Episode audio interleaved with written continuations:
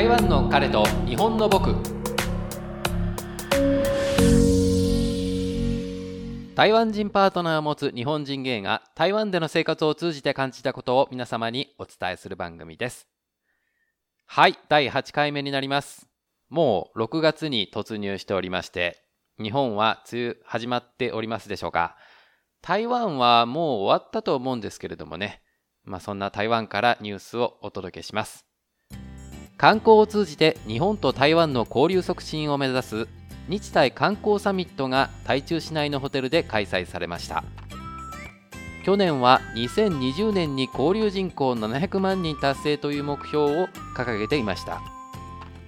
2017年の往来旅行者数の累計は約650万人ということです。まあ確かに台北に行くと日本人見かけること多いですね。今住んでいるところはあまり日本人の観光客がいないので台北に行った時余計に思うんですよね。こんなに日本人いるのかすげえなみたいな感じになるんですけれども。でまあ台北以外だとですね台南高尾の順番ぐらいで日本人が集中していると思いますね。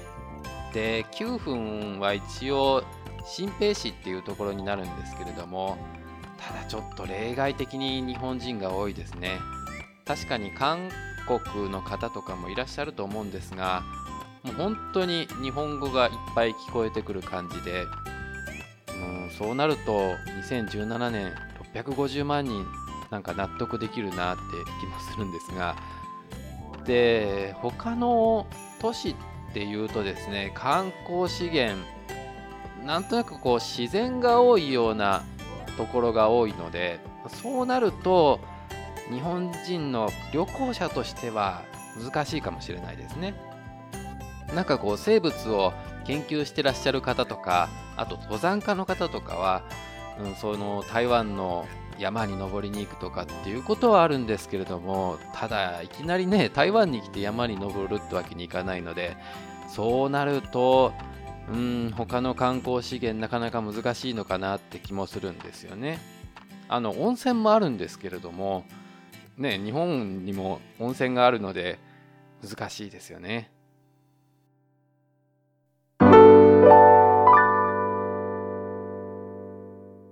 ノートを振り返ってみようのコーナーです。今回取り上げる内容は男性にカミングアウトできない理由なんですけれども女性に対してゲイであるっていうことをカミングアウトはしやすいと思うんですよね。じゃあなぜ男性にしにくいのかなと思っていろいろと考えてみたんですけれども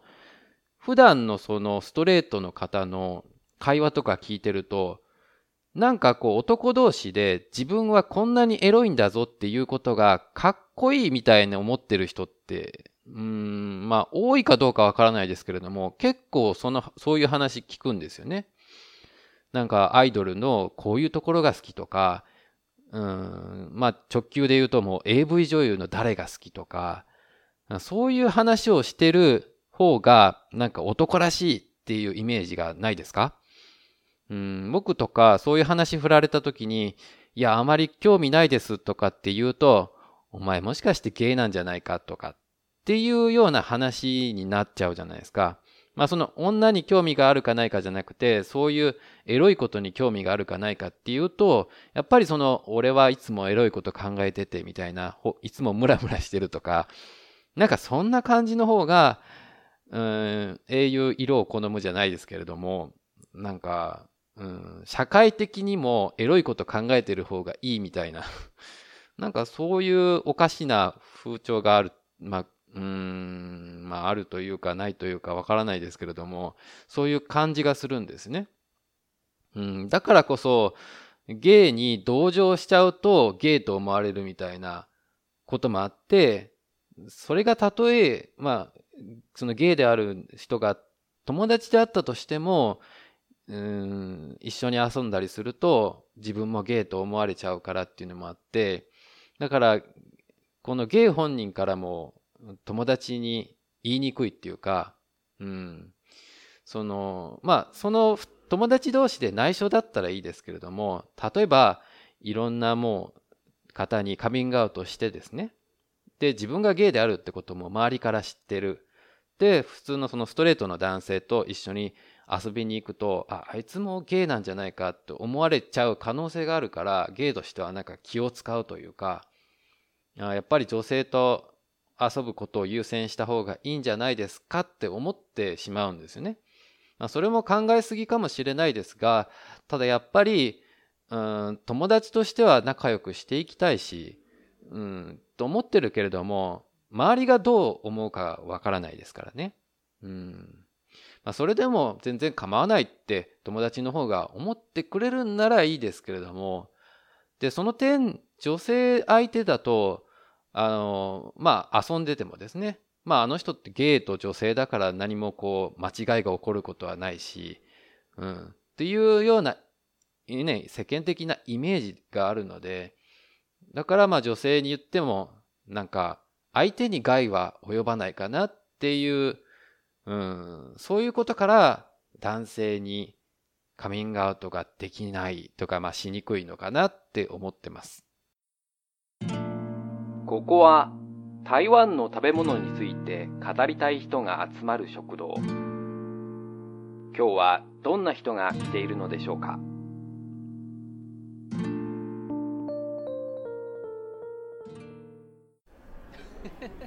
そうなんだよ。ほんとびっくりした。もうそんなことになるとはなっていう感じ。あ、そうだ。ドーファーって知ってる？豆の花って書いてドーファーって読むんだけど、これ中国読みだけど日本でも同じ読み方してる。うん。台湾のスイーツなんだけど、基本的に豆腐と同じで豆乳が使われてるんだよね。で、夏はアイスで、冬はホットで食べるのが、まあ、普通なんだけどでアイスはかき氷入れてホットは生姜汁入れるんだよねだから冬はこれ食べると体が温まる感じでトッピングがいろいろできて小豆とか白玉とか芋とかタピオカとかも入れるからほんとねいろいろ楽しめる感じもう店によってそのトッピングが違うから、うん、でまあ、ドーファ自体、ま、その豆腐だからね、あんまり味が強くない。うん、だからほとんどトッピングの味で、その店のクオリティというか、うん、味が決まるっていう感じかな。うん、でさ、まあまあ日本人ってさ、そう言っても、豆腐とかって食べないじゃない。うん。だから、久しぶりにこう冷ややっことか食べたいなって思う時が日本人としてはあるんだよね。そんな時は、まあ今日はなんかスイーツの気分だからドファでもいいかみたいな そんな感じになるんだよね。で、結構さ、最近日本でも流行りだしてで女性が食べてるイメージがあると思うんだけど台湾はねおじさんが多い特に夜とか行くとさ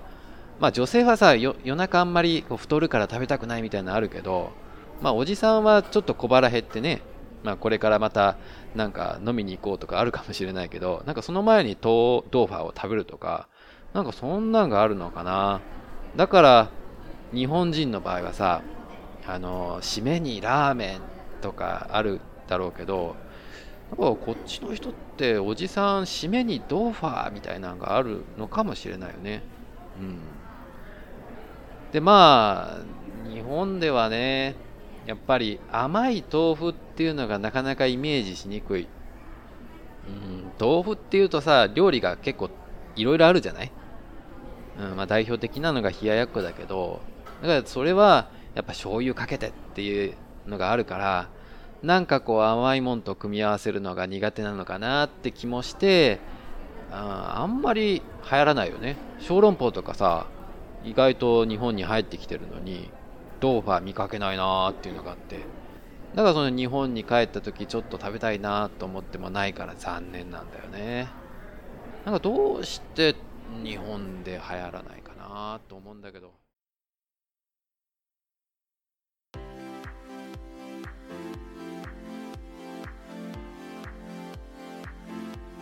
はいエンディングでございます。台湾に長く住んでいるとこれ変えてほしいなと思うことが、まあ、いくつかありましてその中の一つなんですけれども日本って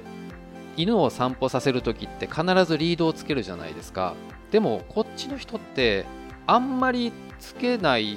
まあつけない人もいるんですよね。でやっぱり犬って機嫌がいい時と悪い時があると思うんですよ。で悪い時にもし子供がちょっかいかけて噛んだりしたらどうしようとかいろいろ心配してしまうんですよね。でコンビニとか行くと自動ドアが開いた時に犬がファーッと入ってきてその店内がぐーっと回ってでもその横で冷静に飼い主が買い物してるみたいな なんかそんなシュールな絵がありまして。いやーなんかでももしね犬が急に商品を食べ出したりするとかないのかなって心配するんですけれどもでも飼い主にとってはこれリードをつけるのは犬だしかわいそうだなって思ってるからかもしれないんですけれどもただやっぱりなんかうちの子に限ってってよくあるじゃないですか。まあ人間でそれね、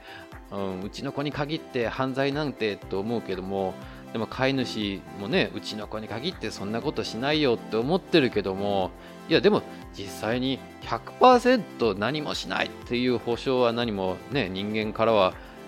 できないわけですからいやだからそう考えると本当怖いなと思って。でそのせいからなのか野良犬が結構いてですね。であの夜中とか歩いてる時に後ろからささっと犬が急に走り出してきたりしてなんかそういう時にもあ怖いなと思って夜中、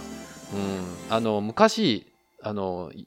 淀川って、まあ、大阪のところにあるんですけれどもそこの河川敷を歩いてた時にあの野良犬に襲われそうになった時がありましてなんかその時の思い出があって夜野良犬に出会うのが本当怖いんですよ。うんなんかこうもし病気とかね持ってたらどうしようみたいなのがあるありますからね。はい皆さんはどうお考えでしょうか？やっぱり飼ってるからにはリードをつけた方がいいのかいやそれはかわいそうだって思うのか。まあでもここは台湾ですからね。やっぱり文化に従わないといけないっていうのもありますし、えー、それではツイッターにてタイカレ日木でのツイートをお待ちしています。タイカレの彼はひらがな日木の僕はひらがなでお願いします。皆様からのご感想ご質問を受け付けています。お送りいただいた内容は番組内で取り上げることがありますのでご了承ください。では次回もお楽しみに。ありがとうございました。